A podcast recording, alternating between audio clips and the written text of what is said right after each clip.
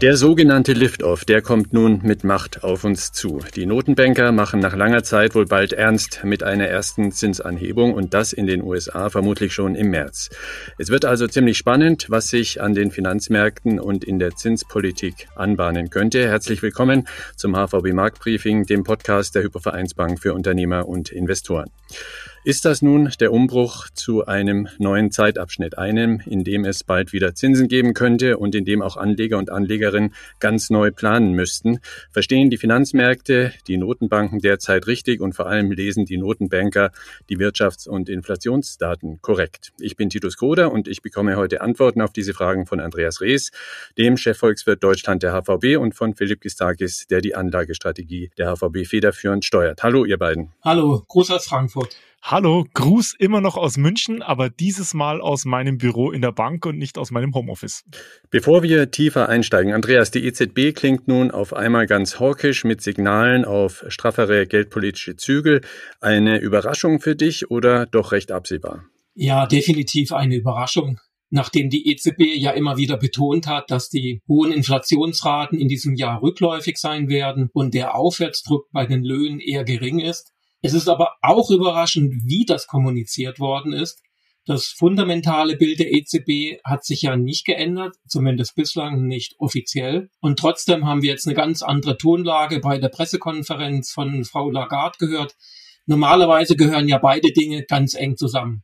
Philipp, wie sehr sind die Märkte nun tatsächlich verunsichert durch die jüngsten Zinssignale aus Frankfurt und Washington? Was ist deine Meinung?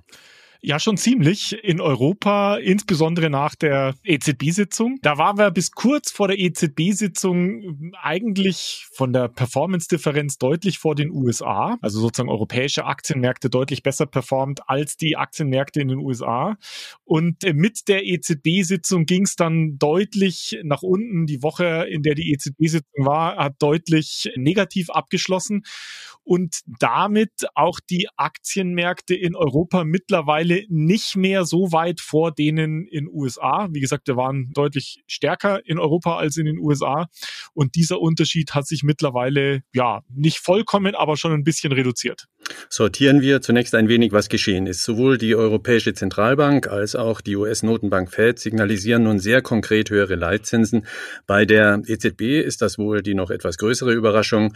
Wenn so ein neuer Zinszyklus angeht, ist das immer heikel für Notenbanker, denn das Timing ist wichtig. Setzt man die Zinsen zu schnell rauf, wirkt das die Konjunktur ab. Tut man dies zu langsam, bekommt man die Inflation nicht unter Kontrolle.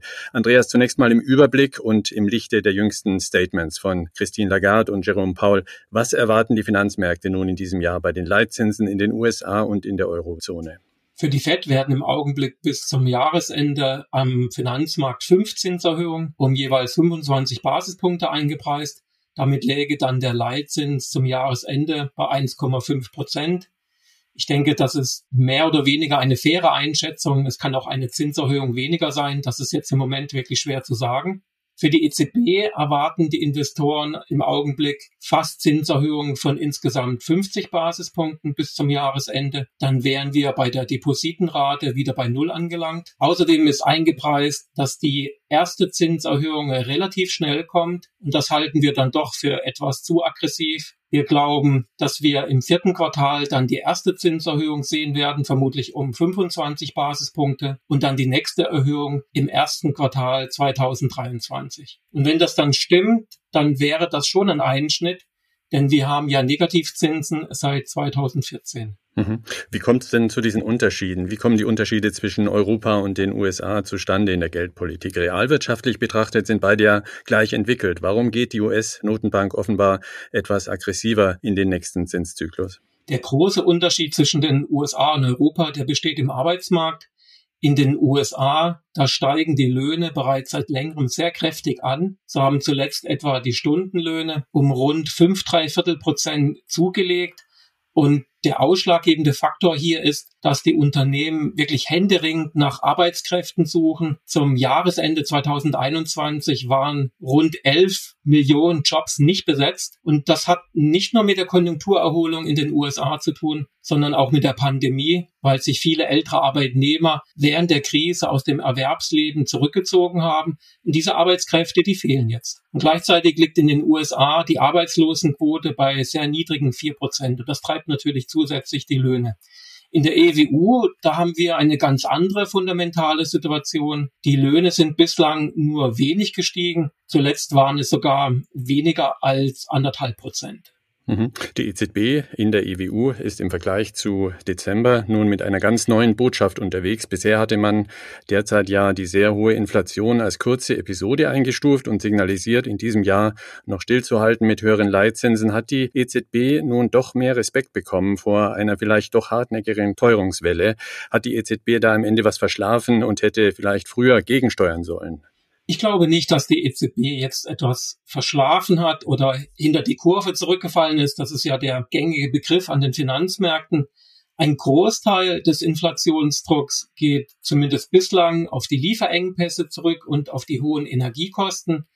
Und das kann eine Notenbank nicht beeinflussen. Das sollte sie auch gar nicht. Wenn es eine Notenbank gibt, die zu spät dran ist, möglicherweise, dann könnte es die FED sein. Dort steigen, wie bereits gesagt, die Löhne bereits seit längerem stark an. Also warum jetzt die EZB genau den Schalter umgelegt hat, zumindest rhetorisch, das wissen wir nicht. Aber ich denke, es könnte zwei wichtige Gründe geben.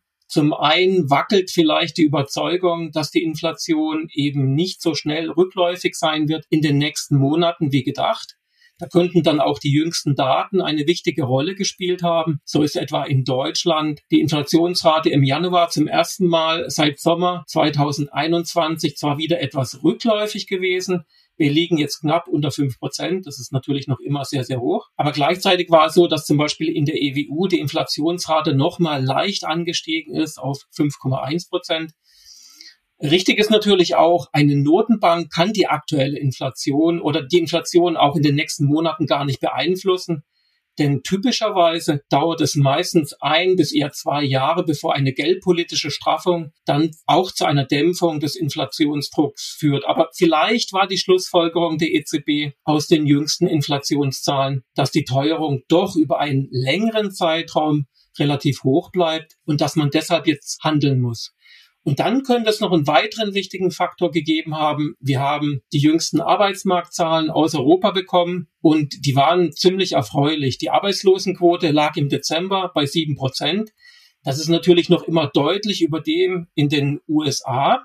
Aber insgesamt ist das die niedrigste Quote seit mehr als 20 Jahren in Europa. Und deshalb könnte es sein, dass die EZB jetzt aus dieser Zahl auch abgeleitet hat, dass es vielleicht mittelfristig doch zu einem stärkeren Lohndruck kommen kann.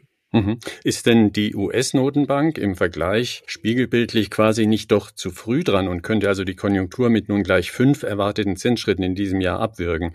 Hier kommt ein zusätzliches Argument mit rein, nämlich die Zinskurve, die invers werden könnte, was häufig schon mal eine Rezession angekündigt hat.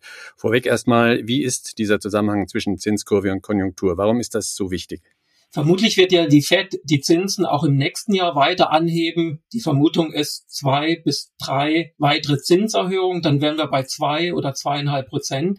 Wenn dann gleichzeitig die Inflationserwartung und der Realzins bei länger laufenden Anleihen rückläufig sind, weil die Konjunktur an Fahrt verliert, dann haben wir diesen klassischen Zusammenhang, den wir in der Vergangenheit beobachten konnten zwischen Zinsstruktur und Konjunktur. Also die Zinsen am kurzen und am langen Ende sind auf einem ähnlich hohen Niveau oder vielleicht sind sogar die kurzfristigen Zinsen durch die Zinsanhebung der Fed in Form des Leitzinses sogar noch etwas höher und das ging dann einher mit einer konjunkturellen Abkühlung. Und wie ist dein Fazit? Überzieht nun die FED? Würde sie 15 Schritte aufwärts in diesem Jahr durchführen? Sind das die Voraussetzungen für eine Rezession in den USA, die die FED dort schaffen könnte? Hier muss man, denke ich, sehr stark differenzieren. Natürlich ist es so, Zinserhöhung gibt es nicht zum Nulltarif. Das heißt, Sinn und Zweck des Ganzen ist ja, die Fed will eine Verlangsamung der Konjunktur herbeiführen, um dadurch die Inflationsraten wieder auf ein normaleres Niveau zurückzuführen. Also die Amerikaner sagen dann typisch, there is no free lunch. Also es muss eine konjunkturdämpfende Wirkung geben, um die Inflation zurückführen zu können. Aber was gegen eine Rezession oder gegen eine übermäßig starke konjunkturelle Einbremsung spricht, ist die noch immer niedrige Höhe der Zinsen, auch bei einer inversen Zinsstruktur. Denn der Realzins, der dürfte in den nächsten ein bis zwei Jahren immer noch deutlich niedriger liegen, als wir das bei früheren Straffungszyklen der FED gesehen haben. Und das ist das eigentlich Entscheidende für die Konjunktur, die Höhe der Realzinsen. Hinzu kommt noch, dass die amerikanische Fiskalpolitik unter Präsident Biden zwar jetzt aus dem Krisenmodus herauskommt, also weniger expansiv sein wird, aber das ist immer noch ganz ordentlich wachstumsstimulierend durch die Fiskalpakete, die Biden aufgelegt hat. Und das sollte der Konjunktur auch mittelfristig noch Impulse geben.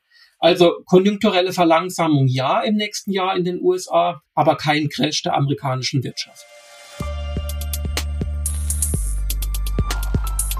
Ich fasse zusammen. Stand heute ist der Lift-Off, also erste Zinsanhebungen, sehr wahrscheinlich geworden. In den USA sowieso, aber nun auch in Euroland im vierten Quartal.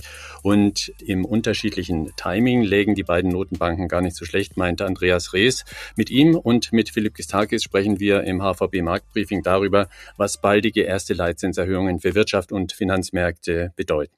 Philipp, Zinsen sind für jeden Anleger, für jede Anlegerin ein ganz wichtiger Orientierungspunkt. Davon hängen Gewichtungen im Portfolio ab, davon hängen mittelfristige Strategien ab.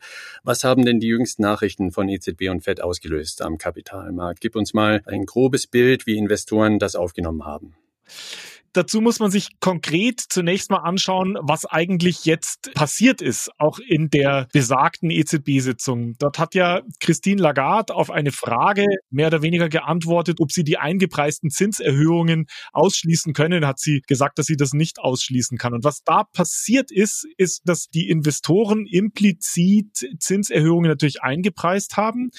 Und wenn man jetzt mit berücksichtigt, dass Zentralbanken typischerweise an dem sogenannten Sequencing festhalten, also bevor Zinserhöhungen kommen, können zunächst einmal die Anleihenkaufprogramme beenden.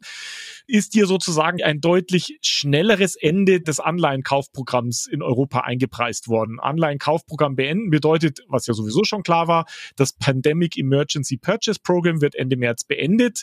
Da hat die EZB gesagt, anstatt die 80 Milliarden Euro pro Monat, die dort kommen, wird das klassische Asset Purchase Program aufgestockt von 20 auf 40 Milliarden und das wird dann sukzessive sukzessive zurückgefahren auf 20 Milliarden und dann schaut man mal, wie lange man diese 20 Milliarden pro Monat noch weiterlaufen lassen muss. Wenn die EZB tatsächlich bei ihrem Sequencing bleibt und Ende dieses Jahres die Zinsen anheben will, dann müsste sie das Anleihekaufprogramm früher beenden. Und der Impact diesbezüglich war nicht nur, dass die Zinsen gestiegen sind, sondern ein wichtiger Effekt des Kaufprogramms auf die sogenannte Fragmentierung oder gegen die Fragmentierung des europäischen Bondmarktes. Das wurde aufgehoben. Das heißt, die Renditedifferenz zwischen der Peripherie, also Spanien, Italien, Portugal, Griechenland und dem von Kerneuropa, Deutschland, Niederlande, Österreich, Frankreich etc. ist deutlich auseinandergegangen. Das ist das, was man an den Märkten gesehen hat. Also Renditen hoch, insbesondere am kurzen Ende, stärker in Italien und in der Peripherie als in Europa und mit diesen gestiegenen Renditen haben sich auch andere Änderungen im Marktgefüge gegeben. Aktien waren sehr schwach, das ist, was wir gesehen haben, aber auch Euro-Dollar. Der Euro hat gegenüber dem Dollar deutlich aufgewertet. Zwei Prozent ist jetzt bei so 1,14, 1,15 ungefähr. Und das kommt insbesondere daher, dass jetzt mit der geänderten Zinspolitik auch am kurzen Ende die Renditen stark gestiegen sind und jetzt die Renditedifferenz im zweijährigen Laufzeitbereich, die sehr häufig als ein wichtiger Treiber für die Währungsmärkte angesehen wird, also die Renditedifferenz zwischen zwei Jahre US-Staatsanleihen und zwei Jahre Bundesanleihen, die hat sich reduziert in diesem Zeitraum und deswegen ist der Euro gestiegen, weil es dann wieder kurzfristig attraktiver wird für Anleger in den Euroraum zu gehen. Und das waren die Änderungen, die sich mehr oder weniger an den Kapitalmärkten manifestiert haben. Und hier ist insbesondere das Thema der Fragmentierung wichtig, also die Renditedifferenz zwischen der Peripherie und dem Kern in Europa. Und da ist wichtig, viele Zuhörer werden jetzt vermutlich sofort daran denken, naja, dann wird es für den italienischen Staat sich teurer zu refinanzieren. Das ist eigentlich nicht das Problem, denn der italienische Staat ist typischerweise durchfinanziert und auch sehr lange durchfinanziert. Also die Staaten haben sehr langlaufende Anleihen begeben. Das heißt, die Finanzierungskosten sind langfristig festgelegt. Es geht hier eher um den privaten Markt, also um die mittelständischen Unternehmen. Denn die mittelständischen Unternehmen in Italien, aber auch in Spanien, Portugal, Griechenland, die müssen sich jetzt 150, 200 Basispunkte, also anderthalb bis zwei Prozent zu höheren Kosten refinanzieren, als das zum Beispiel deutsche Unternehmen tun. Da spreche ich jetzt nicht von den großen multinationalen Unternehmen, Automobilhersteller etc., sondern tatsächlich eher von den Mittelständlern, die sich von den nationalen Zinskurven her ableiten, die Finanzierungskosten. Und das ist etwas, wenn das so bleiben sollte, was durchaus auf die Kapitalmärkte sich entsprechend negativ auswirken könnte sind also weitreichende Reaktionen am Markt gewesen. Nun entscheiden Zinsen ja keineswegs alles für Investoren. Wichtig bleibt vor allem für die Einschätzung von Aktien trotz aller geldpolitischen Signale die fundamentale Ertragsentwicklung der Unternehmen. Da sieht es ja nicht so schlecht aus. Wie bringen Investoren das unter einen Hut? Geldpolitische Straffung und gute Unternehmensgewinne. Ja, das ist interessant, denn gerade jetzt kann man das schön beobachten. Wir sind ja in der Q4 Bilanzberichtssaison mittendrin. In den USA haben schon drei Viertel der Unternehmen ungefähr berichtet. Die berichten sollten. In Europa sind wir da noch nicht ganz bei der Hälfte, aber auch schon eine große Zahl von Unternehmen, die Q4 2021 bzw. Ganzjahresbericht 2021 berichtet haben. Und da sieht man natürlich ein sehr, sehr starkes Gewinnwachstum. Also in Europa bis dato, also die Unternehmen, die berichtet haben, mehr als 60 Prozent Prozent Gewinnwachstum. In den USA ist es ein bisschen weniger, 30 Prozent Gewinnwachstum. Das kann daran liegen, dass schon mehr Unternehmen berichtet haben und dass das auch in diese Durchschnittszahl in Europa noch ein bisschen zurückkommt. Aber insgesamt sieht man, das ist tatsächlich eine sehr, sehr starke Bilanz. Berichtssaison, Gewinne stark gestiegen, die Unternehmen tendenziell auch nochmal positiv überrascht, also schon starke Erwartungen nochmal übertroffen. Das ist aber nicht das Einzige. Für die Märkte ist ja auch relevant, wie entwickelt sich das denn weiter? Und da gucken wir immer auf die sogenannten Gewinnrevisionen, also das, was die Analysten an zusätzlichen Gewinnsteigerungen mit einkalkulieren. Da sieht man, dass die Gewinnerwartungen für dieses Jahr nochmal im Januar, Februar um zwei bis drei Prozent in Europa gestiegen sind. Also von einem bereits guten Niveau, Gewinnwachstum von 2021 auf 2022 sind die 2022 Earnings nochmal zweieinhalb Prozent nach oben revidiert worden. Das heißt, wir gehen jetzt beim erwarteten Gewinnwachstum von 2021 auf 2022 so in die Größenordnung acht, neun Prozent für Europa, ein bisschen weniger für die USA. Da sind die Revisionen noch nicht ganz so stark. Das heißt, wir sehen hier eigentlich eine sehr robuste wirtschaftliche Dynamik und die passt natürlich nicht ganz so zu der Sorge, die jetzt möglicherweise durch die Maßnahmen der EZB hier auf die Aktienmärkte einwirkt. Also fundamental sieht das Ganze sehr robust aus. Von der Bewertungsseite Zinsen, Auswirkungen auf die Kurs-Gewinn-Verhältnisse, da kommt dann ein negativer Effekt raus. Und die Märkte müssen jetzt sozusagen diese beiden Impulse, einer positiv, einer eher negativ ausbalancieren und das sorgt für Volatilität.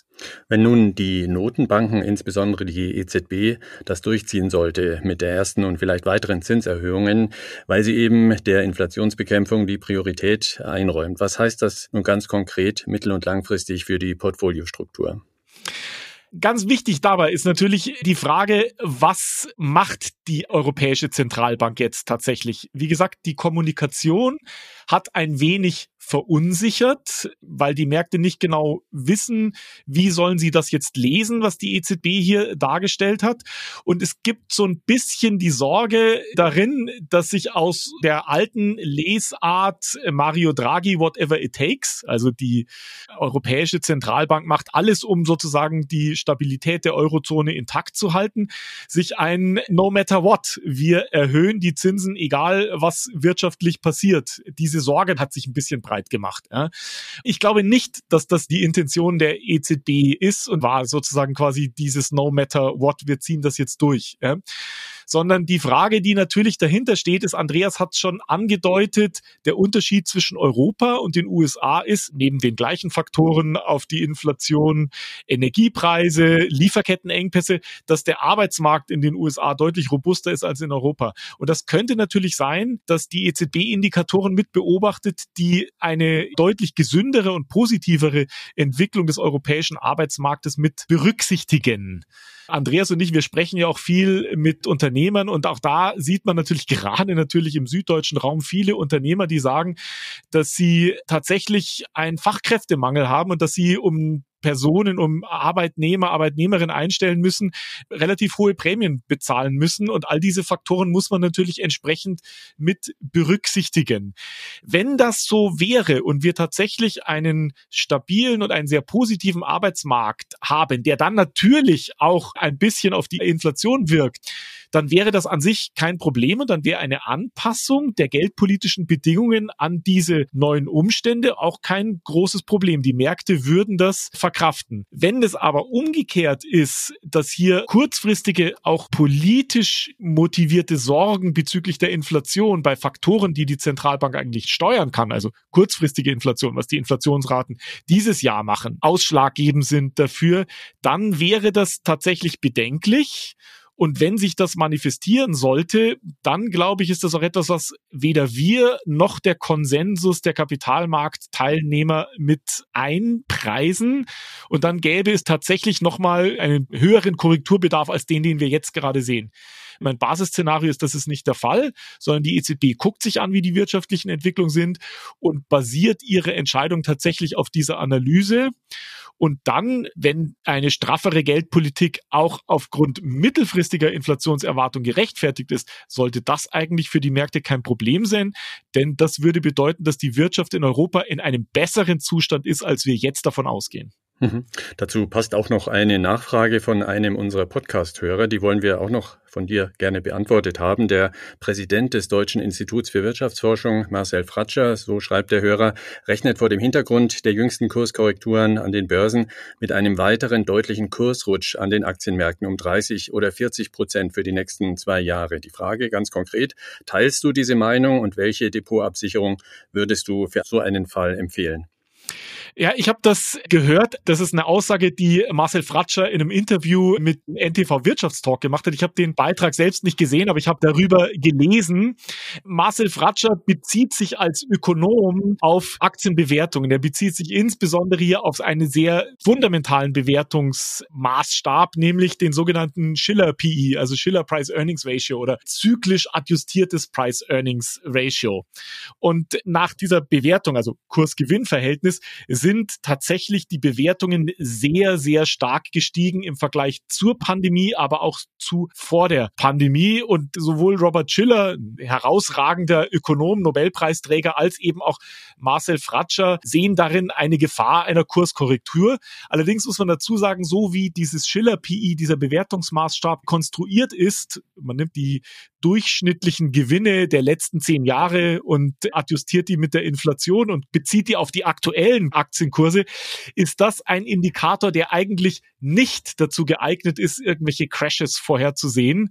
Übrigens steht auch genau dieses Zitat so auf Wikipedia-Seite zu den Schiller PIs. Also das ist kein Timing-Indikator, sondern das ist ein langfristiger Bewertungsindikator. Dass Aktien eher hoch bewertet sind, das wissen wir. Aber die Bewertungen, wenn man sie als 12 Months Forward KGVs nimmt, also die Gewinnerwartung nächsten zwölf Monate, kommen diese Bewertungen in den letzten Monaten deutlich zurück, weil eben die Kurse nicht so stark gestiegen sind, wie die Gewinnerwartungen gestiegen sind. Und auch ganz wichtig, die aktuellen KGVs bezogen auf die Dekade vor der Corona-Pandemie muss man sagen, dass wir in Europa etwa auf dem Durchschnittsniveau der KGVs in den zehn Jahren vor der Pandemie liegen, sogar 15 bis 20 Prozent unter den Peakwerten vor der Corona-Pandemie liegen, in der Dekade Durchschnitt vor der Pandemie. In den USA sind die Bewertungsmaßstäbe ein bisschen höher. Und wenn sich Marcel Fratscher den globalen Aktienmarkt anschaut, dann schaut er sich im Wesentlichen den amerikanischen Aktienmarkt an, der das Ganze nach oben zieht, weil der hat ein sehr, sehr großes Gewicht auf der globalen Ebene. In Europa sieht das deutlich günstiger aus. Ich persönlich würde so eine Kurskorrektur wie da an die Wand gemalt wurde nicht sehen. Vielen Dank, Philipp Gistakis. Möglicherweise müssen Investoren also umbauen im Portfolio. Alles steht und fällt aber mit dem weiteren Vorgehen der Notenbanken, ob also insbesondere die EZB nun tatsächlich ernst macht mit dem Einstieg in einen neuen Zyklus beim Leitzins. Im Laufe des Jahres werden wir sicher noch öfter die Notenbankpolitik einschätzen müssen. Zu wichtig ist das Thema für Unternehmer, aber auch Investoren. Wichtig ist im HVB Marktbriefing aber immer auch der ganz kurzfristige Ausblick. Worauf ist zu achten in den nächsten zwei Wochen? Andreas, wie sieht das aus auf deiner kurzfristigen Agenda? Wir schauen uns natürlich weiter die Inflationszahlen an aus einer Vielzahl von Ländern und auch natürlich die Komponenten, wie stark ist der unterliegende fundamentale Preisdruck, wie stark ist der Druck von den Energiekosten. Der Ölpreis ist ja zuletzt weiter angestiegen, nicht zuletzt wegen des Russland-Ukraine-Konflikts. Was natürlich auch sehr wichtig ist, ist, wie die verschiedenen EZB-Vertreter, wie die klingen, also wie ist die Rhetorik, ist es eher etwas schärfer noch oder eher etwas entspannt. Das wird sicherlich sehr wichtig sein, um dann genauer einschätzen zu können, wie stark und wie schnell dann die Zinserhöhungen kommen werden. Und nicht zuletzt natürlich auch Sentimentindikatoren, Unternehmensumfragen insbesondere. Das heißt, wie wird der konjunkturelle Ausblick sein, der kurzfristige im Frühjahr?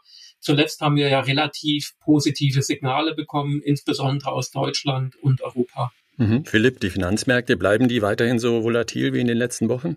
Ja, ich würde davon ausgehen, zwei Faktoren sind wichtig, über die haben wir beide jetzt in diesem Podcast gesprochen, nämlich einmal die Quartalsberichtssaison, wie geht es da weiter, sieht sehr positiv aus und dann natürlich die Frage, wie geht es mit der Geldpolitik weiter? Ich würde sagen, da werden die Marktbeobachter, die Investoren werden sehr genau gucken, was kommt jetzt noch von der EZB und insbesondere, was kommt von der EZB in der nächsten Sitzung im März, wo mehr Klarheit erhofft wird. Und ich kann mir gut vorstellen, dass bis dahin die Kapitalmärkte, gerade die Aktienmärkte, sehr volatil bleiben. Danke an euch beide. Top aktuell im HVB Marktbriefing. Andreas Rees und Philipp Gistakis waren das. Anregungen zum Podcast gerne unter markt-briefing at unicredit.de.